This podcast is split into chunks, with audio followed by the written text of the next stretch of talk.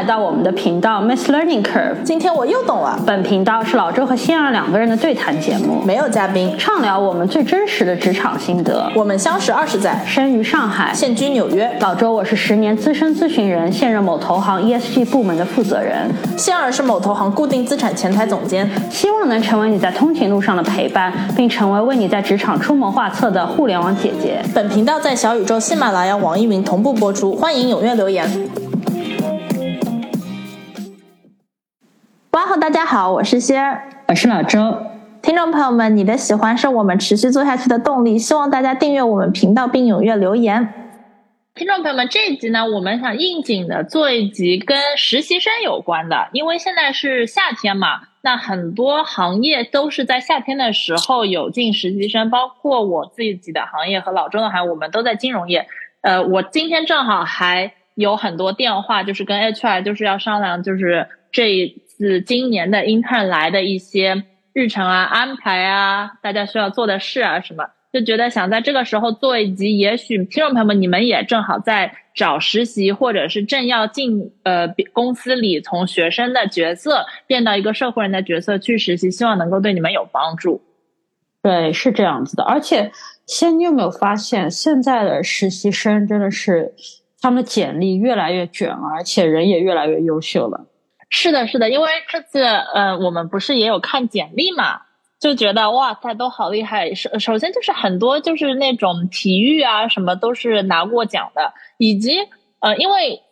我是在就任，所以很多简历过来就是他们其实已经对金融懂很多了。因为有的人会说他，比如说投资这投资那，然后会参加这种比如说投资的那种 club。就是兴趣爱好组啊什么，就我现在想想，我当年找工作的时候，我一点都不懂，我还是恶补的，因为我记得我当时要去面试，我还是恶补了一下，我去看了一下，大家说哇，你要面试什么银行之前，你要准备的话题是，比如说你最近 follow 了哪些股票，我还专门临时抱佛脚的去查了几个股票，就是自己能够熟悉一下的，然后什么。会说什么？你一定要什么 follow market 嘛？就是你要你要看市场、看新闻什么的。我我记得我那个时候是恶补了一下的。我觉得现在的，嗯，我现在收到的简历，他们都是比如说有一种哦，长期什么《华尔街日报》都在读啊，然后就是长期有那种投资的什么 club，就是在那儿大家一起做研讨会啊之类之类。我觉得大家真的很厉害。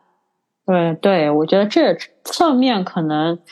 验证了一些现在年轻人就也比以前更焦虑了，就会觉得说啊，好像找工作更难了，或者是找实习更难了。的确是现在就是所有人大家都就是越来越优秀，也越来越摸得透这种，比方说找实习、找工作的一些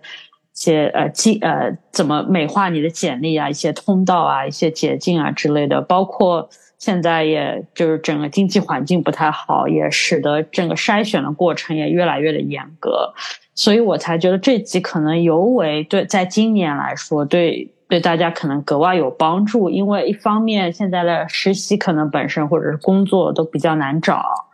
呃，所以如果说。你一旦拥有了一个实习的机会，对吧？不管是多小或怎么样，或者是也许离你还有一两年之远，但是大家都想要就是 make the most use of it，对吧？就把这个效用最大化，所以就很希望通过这样的一集，让大家好不容易得来的机会不要错过掉。对对对，那说到这个的话，肯定一个自然而然的话题就是说，对于实习生有什么小 tip，就是有什么要要。注意的地方有什么能够做的让自己，比如说脱颖而出，或者起码让自己就是不显，就是不会比别人差的这种小 tip。我自己呢是，我可以先说一下，因为我是会，呃，每次每年有实习生，我一般会在他的第一天都会有这样的一个跟他的一个对话，跟这个实习生的对话，就是说，那在接下来的几周或者是。就如果在银行的话，一般的实习是十周的这样的一个长度，然后一般会，嗯，呃，在两个 desk 上，就是一般会，比如说第一周可能是一个通识，就是说是 HR 以及整个公司，不管你在什么部门，大家可能就是上一周的，呃，就是有一种第一周就是欢迎嘛，对吧？然后可能就是四周在一个组，然后接下来四周在另外一个组，然后呃最后一周可能又是一些就是要欢送嘛这样的一个流程嘛。然后所以一般我是会跟实习生说一下，比如说这四周在我们组有一些哪些嗯期待啊要做的事啊什么什么。但同时我有这样几点，我是一直都会我是会告诉每个实习生的，就是在他们的第一天。呃，这这是我的一些 preference，就一个是，嗯，我觉得其实就是想一想，觉得很多人会觉得，呃，可能十周是一个很长的时间，因为毕竟，嗯，两个多月嘛。但其实时间一晃就过去了。然后大家都知道要 networking 嘛，但是我个人是建议，就是说，你与其比如说你们五对五五个人，呃，和比如说呃公司里的什么领导 network，我觉得比较。高质量的 network 永远是一对一的，所以呢，我是会鼓励实习生去，就是起码每天安排一个一对一的这样的一个呃，找一个人一对一，因为大家就是工作的时候都很忙，所以你如果因为我们这儿是叫 shadow 嘛，就是说呃，你可能就是呃，在别人工作的时候，你坐在他后面看看他天天做啥做啥之类的，但这个其实对方呃，可能一半的心思还在工作上。对吧？一半的心思可能在跟你聊聊天，但一对一其实就是一个强迫对方把所有的注意力都集中在你身上的，所以三十分钟一对一其实可能的呃，让让让呃，你能够对他的了解，他对你的了解，可能都是大过就是说你比如说坐在别人后面看着别人怎么工作一上午的嘛。但但其实你这么想一下的话，嗯，你在一个组四周，也就是说满打满算才二十天，中间可能还有节假日。因为夏天节假日是很多的，你如果每天能够约到一个人一对一，你其实也只能约二十个人，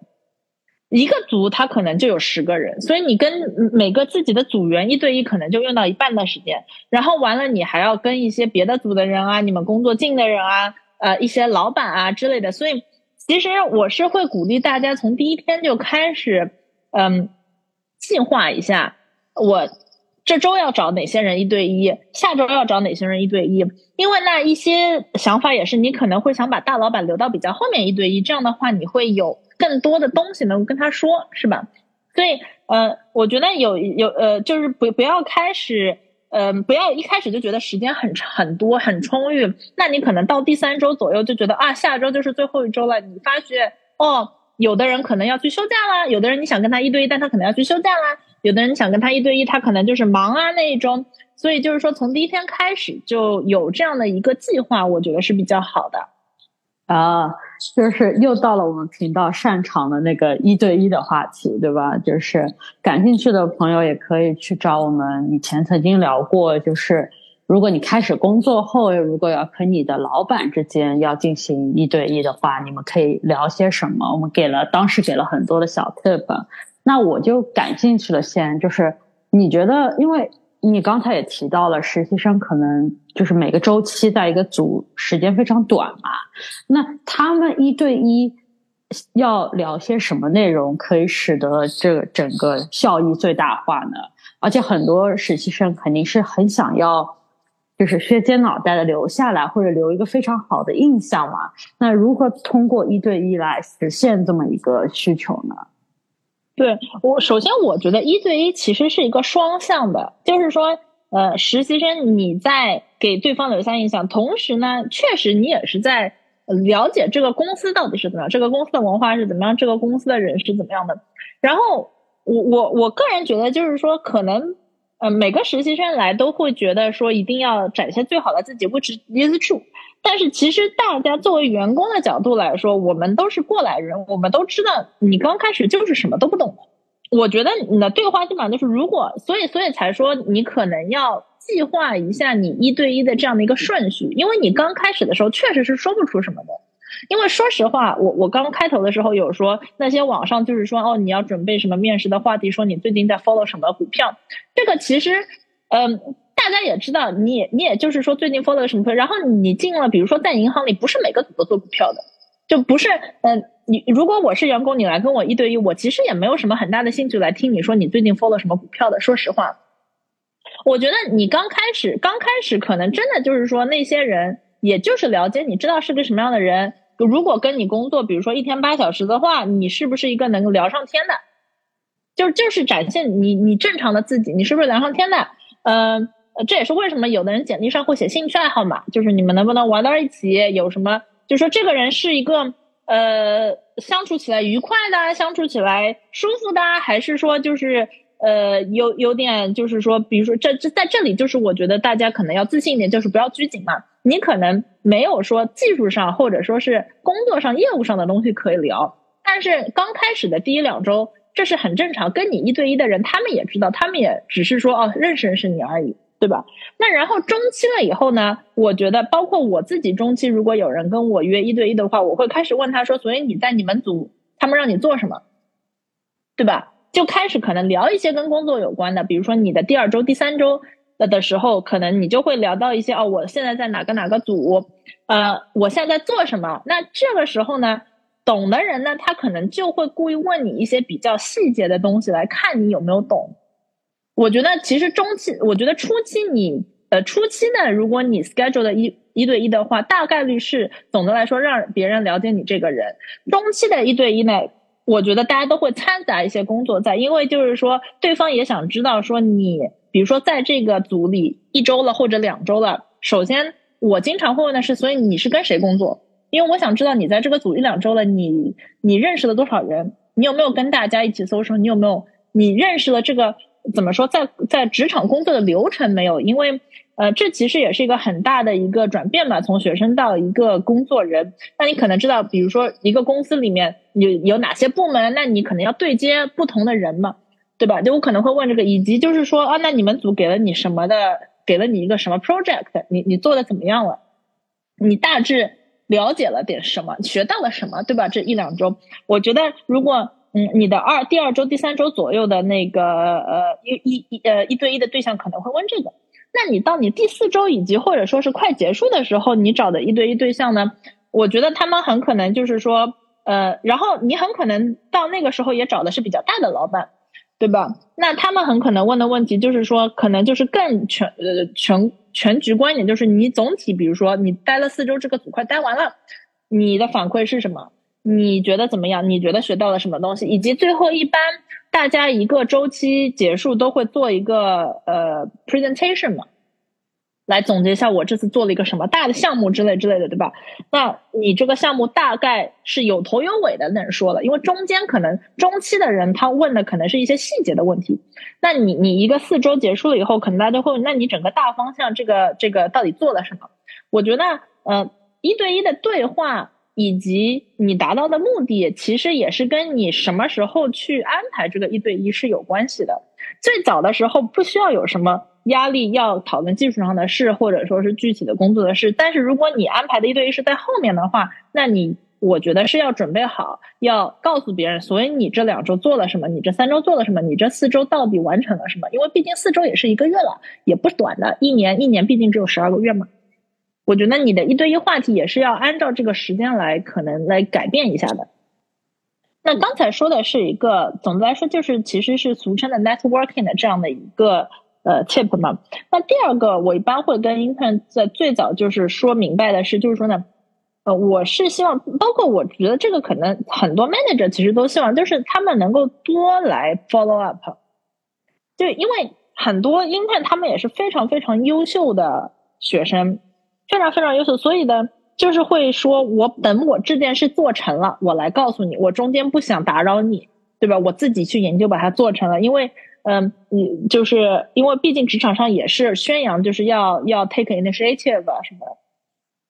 那而且其中可能也有一些人，有一部分人可能有一些胆怯的因素，因为可能啊看到周围人都很忙，对吧？又不好意思去打扰别人，这也有可能，对吧？对的，对对，所以就是。嗯，不好意思去打扰，以及就是想要，因为可能或者说你你可能做到一半，不想让别人看到一个没完成的东西，你想要只把最好的一面展现给你的你的 manager 是吧？那这个 mindset 呢，我觉得有的时候呢，有的时候是挺好，但有的时候可能就是会会有一些误呃误区，就是说，嗯，那 manager 其实是希望你多 follow up，知道你每个阶段的进度的，他他并不是一个说你要在。背后把所有事都做完，最后光鲜亮丽的结果展现出来。因为你的 manager 也想知道你怎么，嗯，领会领悟一个新的东西呀，你的学习的节奏是怎么样啊，你做事情的风格是怎么样啊？他们最重要的。呃，一般就是如果是 intern 的话，他们给你的项目最重要的不一定是这个结果，当然结果也非常重要。他一定是想过这个项目给到你，这个项目是有中间的各种点可以来 check 的，这样也知道你的一个呃学习进步的一个过程嘛。那所以我是会比较鼓励，就是你呃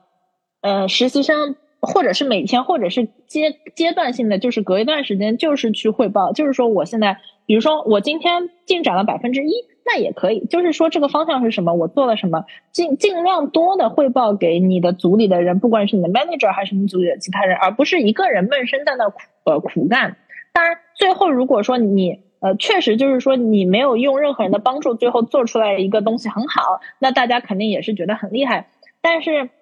一般如果 manager 比较想过的话，他给你的这样的一个项目，他是希望你有中间中间节点的。然后，呃，我的，然后你如果不去，呃，跟组里的人或者 manager 比较，呃，频繁的汇报或者呃联系的话呢，首先别人也不知道你在做什么，其次呢，有一个呃风险就是说，那可能因为毕竟人跟人的交流都是会有打折扣的嘛，就是说你你到底做的方向对不对啊？你嗯之类之类的，我觉得，呃，总体来说就是。要克服心里的这个，如果心里有这样的一个障碍，说我是不是不要去烦别人啊？我是不是只有等到要做的很完美才能告诉别人？如果有这样的心理障碍的话呢？我个人觉得就是说，其实完全不必。其实可能对方，包括公司里的人，你的 manager，其实都很希望看到你一步一步、一步一步这样的一个过程。那这点我觉得说的特别好，而且我特别同意。因为有的时候我在观察一个人，我觉得他工作能力的。强与弱的时候，呃，最后的结果我肯定会看，但是我往往给我留下深刻印象的，可能是，比方说他是不是会问一些呃 smart question，对吧？他的因为问的这些问题会显示出他思考的一个过程，对吧？呃，而且我也会，比方说希望看一下他就处理。比方说处理，比方说这件事情有数据，他处理数据的时候，他的一些步骤是怎么样的？是是比较有系统性的，还是就是东抓一个西抓一个，然后最后把它放在一起？就是就是有的时候让别人看到一些你的中间的一些想法，即使是一个问题，你没有答案，也可能会给你的。呃，老板留下很好的印象，所以千万不要觉得说一定要憋大招，憋到最后惊艳四座才是 才是做实习唯一的方法。对对对，然后那第三点呢，我经常说的也是，可能听众朋友们听上去会是太低级了，就是这个可能，但其实并不是的。第三点，我觉得真的就是自我管理。嗯，比如说你作为一个这个组里最。最小辈的人，那你可能就是说早到啊，你不要变呃，你不要什么老板都到了，你在那儿呃没到啊，或者说老板都还在那工作你就走了，然后以及还呃还有一个就是说不要不要在不该睡觉的时候睡觉，就包括我有的时候就是我会听别人说哦，我的 intern 比如说在午睡，或者说但是比如说这个你的这个工作它是。它不是一个有午睡习惯的工作，对吧？还有是我经常，我是经常看到，其实就是因为 intern 确实也很累，因为你们每天可能都有，嗯，不光是要在组里面做事，而且还有一些可能 HR 会安排各种的活动什么嘛。然后包括就是，嗯，有的时候那些开会的内容可能很难理解，因为因为就是太太新了，因为其他的人他们这个是他们的工作，他们每天每天做，对于他来说可能。呃，开会的内容也很枯燥，也不一定全都听懂了。我有的时候就会看到，比如说在会上，嗯，那因实习生就在那儿记笔记，记到一半就开始头一点一点一点一点的，就是明显就是有点睡着了嘛。嗯，我觉得就是这些其实。大家都是看在眼里的，可能不一定每个人都会说，但是大家都会看在眼里。毕竟就是说态度分其实还是比较重要的，我觉得是一个呃态度上的自我管理。以及还有一个是，我之前是觉得这个是没有人会说的，直到我自己有碰到 intern，就是说穿着问题，因为一般可能在可能跟职场也不一样，那有的职场会比较 casual 一点，比如说 tech 公司可能穿牛仔裤，嗯，T 恤衫，然后那个金融公司可能你如果是男生就要穿袖子，女生的话也要穿的许呃呃稍许呃职职场一点嘛，就是穿的比如说太随意或者是呃太暴露都会。明就是明显，你的穿着的风，你的穿着不适合你现在的这个职场，呃，我觉得也是要注意的。我之前就有碰到过，因为当时是疫情，所以是大家还是远程工作，可能就是因为是远程工作，所以就是对大家穿什么这件事也是有一些模糊。因为如果你每天在公司的话，可能就是很印象就很清楚嘛。然后当时就有 intern，他可能在那个 call 上，他可能就穿了一个。那种家里的那种吊带衫，就是夏天家里的那种吊带衫，上面还有蕾丝的。然后我就有点觉得他可能还是没有适应，就是职场的这样的一个文化的心态。因为呃，比如说那个电话上的其他人，那不管大家呃下面穿什么，反正镜头能照到的部分呢，大家穿的也都还是虽然是在家办公，但是镜头照到的部分，大家还是穿的比较正式的。就是那种上班穿的那种呃上衣啊，或者说男生的话是穿衬衫是吧？那所以他一个人在那儿就是有种穿了一个蕾丝吊带衫的感觉，嗯，那这个我觉得也是会被人记住。比如说我当时就记住了，我是后来私下里有跟他说，你可能要注意一下。那他当然，嗯，跟他提了以后，他马上就知道了。但是像这样的，就是一些形象上的自我管理啊，呃，时间上的自我管理啊，嗯，包括睡觉这个。呃，我也很能理解，因为是学生的时候听这个上课法和枯枯燥了，自己也会睡。那可能实习的时候你来开会就是这个感觉，但是呃还是要注意一下，因为大家都是其实其实都是一个呃你看一个是一个你来考评公司的，你来参与这个公司来考评公司的一个呃环节，但同时公司确实也通过这十周来考，或者说是你你实习的这个时间在考评你嘛，那大家是会看见的。那接下来呢，我们讲一些听上去可能也是比较基础，但是我们确实看人做过的那种，就是在实习生的时候，你注意一下不要踩的雷点。嗯，第一个呢是其实跟刚才也相关，就是你确实见到比较经常踩的一个雷，就是不经常的 follow up，然后就是被嗯呃刚像刚才说的被。Assign 了一个 project 以后呢，就觉得想要自己干憋大招，在最后做出一个好的成果嘛。那这个的 downside 就是有见过几个例子，其实挺惋惜的。就是其实实习生也非常的努力，天天还加班什么的，也非常的聪明，也非常的嗯认真。但嗯，但这个的 downside 就是你可能最后就是说，毕竟那个 deliver 没有做成，然后但。然后在职场上，其实 delivery 做成没做成是一个零和一的区别，就是说在 deadline 这件事到底有没有做成，你不管这件事做得好还是差，做起码做成了，有东西能交出去，然后以后再改，对吧？那但是没有做成的话，还是一件比较大的一个失败的，因为那你这步没做成，后面的要等着你这步的人，他们也会，他们就是没有东西可以做，对吧？所以是是一个比较，我觉得戳中职场的比较一个大的雷点的。以及那个时候，其实呃，因为你中间如果缺乏交流的话，你的 manager 想帮你都帮不成，因为他也写不出别的东西，他也没有办法说哦，这个人比如说在三分之一的时候还是挺不错的，这个东西在三分之二的时候还是挺不错，这个东西哪儿出问题所以不行，他都没有办法帮你，因为他也不知道你这个进度是怎么样。那你可能最后留下的一句话就是说哦，这个人人不错，但是就是说这个 project 他 fail 了，也没有什么具体的。呃，细节了，那这样可能是大家都是想要呃呃呃避免发生的一件事，所以这个呃经常多的多的去 follow up 就可以比较避免你踩这个雷。第二个雷点呢，我觉得也是，特别是年轻的小朋友们，就是年轻的实习生小朋友们可能要注意的，就是嗯，不要在因为。你在工作的时候，在职场上就是会有很多委屈的，可能因为你有很新，而且并且可能你也是一个在一个竞争的环境嘛。我记得我当时实习的时候，就是有的时候是会觉得很委屈的，因为就是说这个东西我本来就不会，对吧？然后呃还要跟别人竞争，对吧？那我觉得大家可能就是要做到的呢，就是不要在人面前哭，也不要在人面前就是说呃说一些负面的抱怨啊、负面的话，就这些情绪都是很正常。我当时实习的时候我也是这样，但可能就是忍住，不要在公司里。不要在别人看得见的地方、听得见的地方呢，就是呃透露出自己的这样的一些负面的，包包括工作的压力什么。就像你说的，有这些情绪很正常。但是如果你是在同事面前展露出这样的情绪，一方面就是在当下，你比方说你突然开始受了委屈，就开始掉眼泪，即使你是默默的掉，或者是躲到厕所里掉，但被别人看见了，又或者是就是你你你开始抱怨了。那当下的时候，对方就会觉得说：“哦，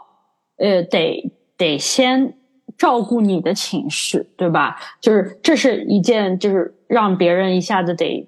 额外多出来得做的一件事情，对吧？事后呢，因为他做了这么一个动作，额外照顾了你呢，你就比较容易会让他想在想要需要评价你的时候，会想到这一茬。”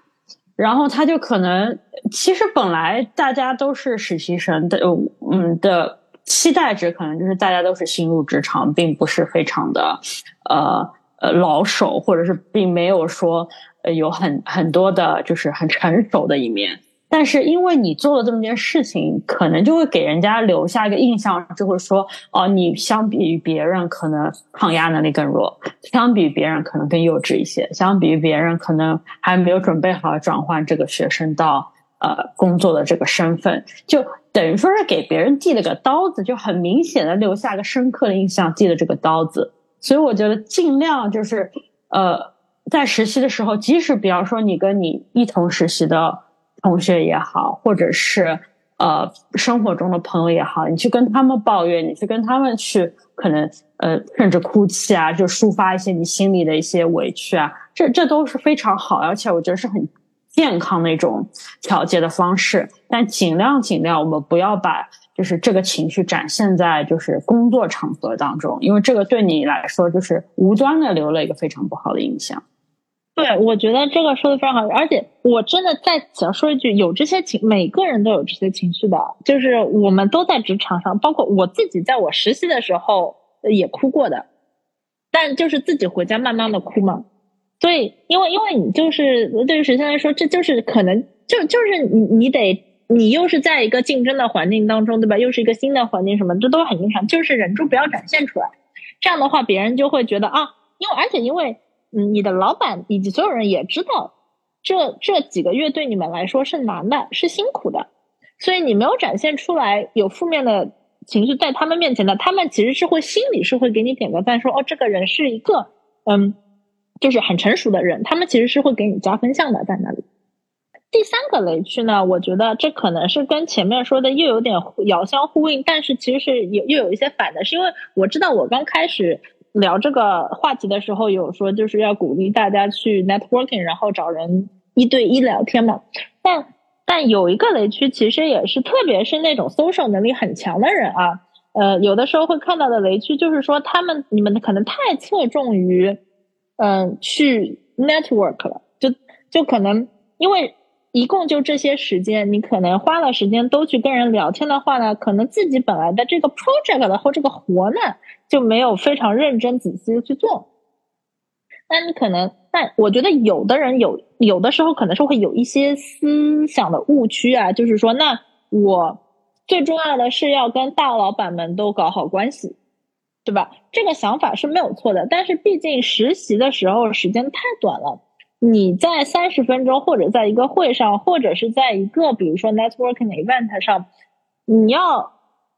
给一个说大老板留下印象，让他一拍板就是说马上要招你，剩下的人的话都不重要了，这个概率是非常非常低的。如果就是分享一下真正的流程的话，其实基本上很多时候都是会说大老板会来问下面的人，哦，这个实习生来找我聊天了，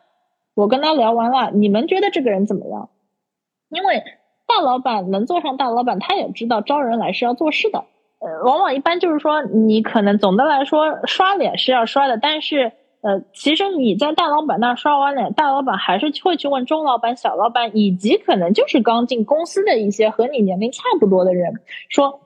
哦，这个实习生来来找我一对一了，他这个态度挺好的，但他呢。工作能力怎么样？你们觉得他如何？一般都是其实是在背后是会产生这样的一个话题。然后其实真正就是说能够为你说话，真正就是说来在大老板面前来说这个人好不好，我们应不应该招的，是那些日常要你帮助他们工作的人。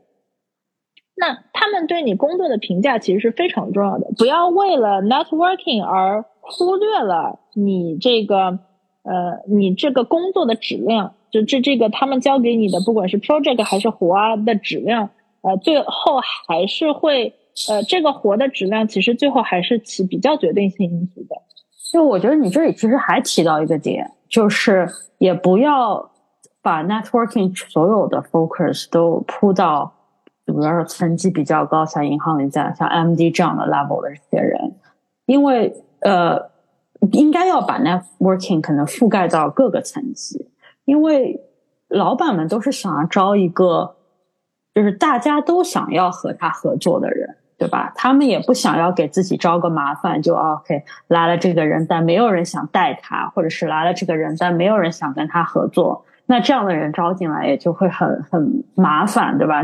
没有人想要把这种麻烦招进来，所以。一定会像你像你说的这样，会询问大家的意见。有的时候甚至可能你你不要觉得说他可能哎才比你长了一两岁，但是如果他给对你有一个负面的印象，那这些在谈论中都可能都会就是出现，然后大家都可能会了解到这样情况，也可能会是一个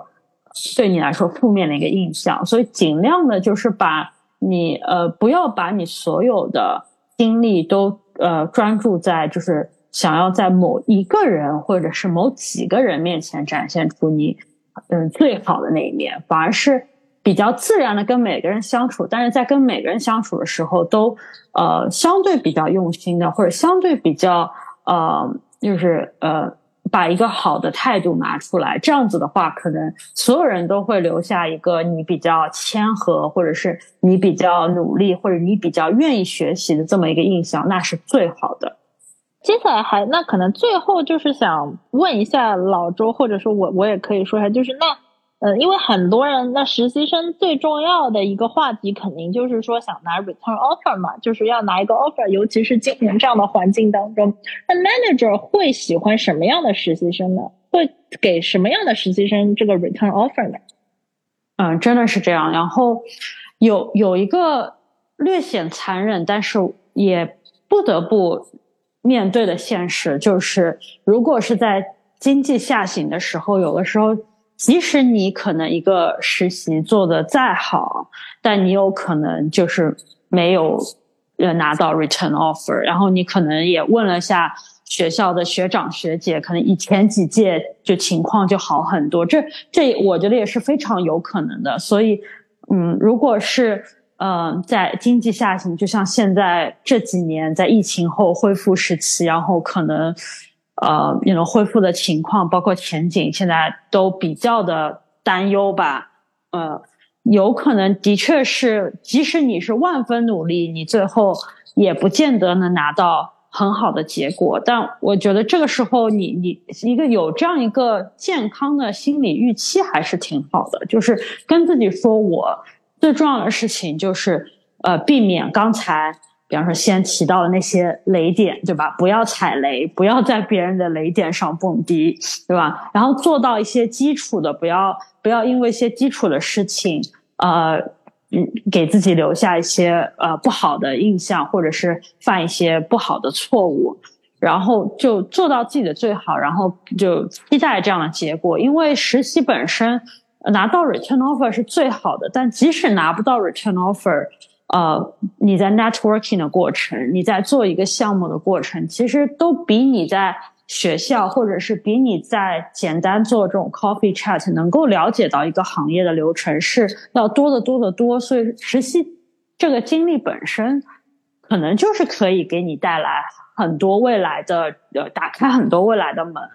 所以我觉得这这是第一点，我要跟就是今年啊，或者是这几年在找实习的一些呃同学们说的，就是不要给自己太大的压力。你也要理解，有的时候你没有拿到 return offer，也不一定完全跟你的表现有关，这跟公司今年的可能政策啊，呃，现在的外部的形势啊，都非常的有关。那如果是在一个呃整个就是经济形势也比较好，或者是，呃，就是可能的确是公司有比较大的需求的，呃，这么一个情况下呢，我呃真心觉得大家也不需要特别的紧张，呃，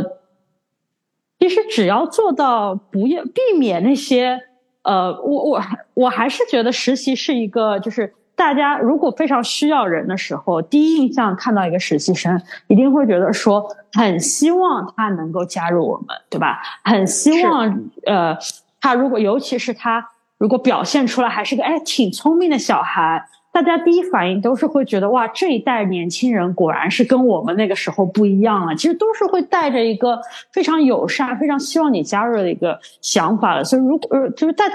其实不要平常心，不要很紧张，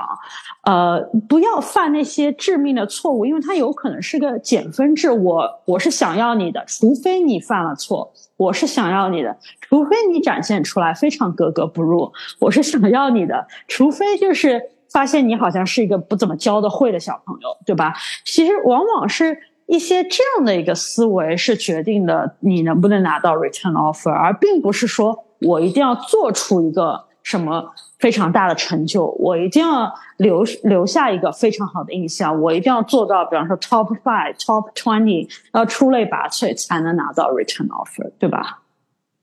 是的，是的，我觉得你说的非常对，就是在于其实能够拿到实习的，你你你们。已经是基本上就是说是公司是很愿意招，如果是有如果是有 head count，公司都是很愿意招。实习的时候真的是说你这个人可能面试的时候没有看出来，但是有没有一个一些大的雷区或者大的 red flag？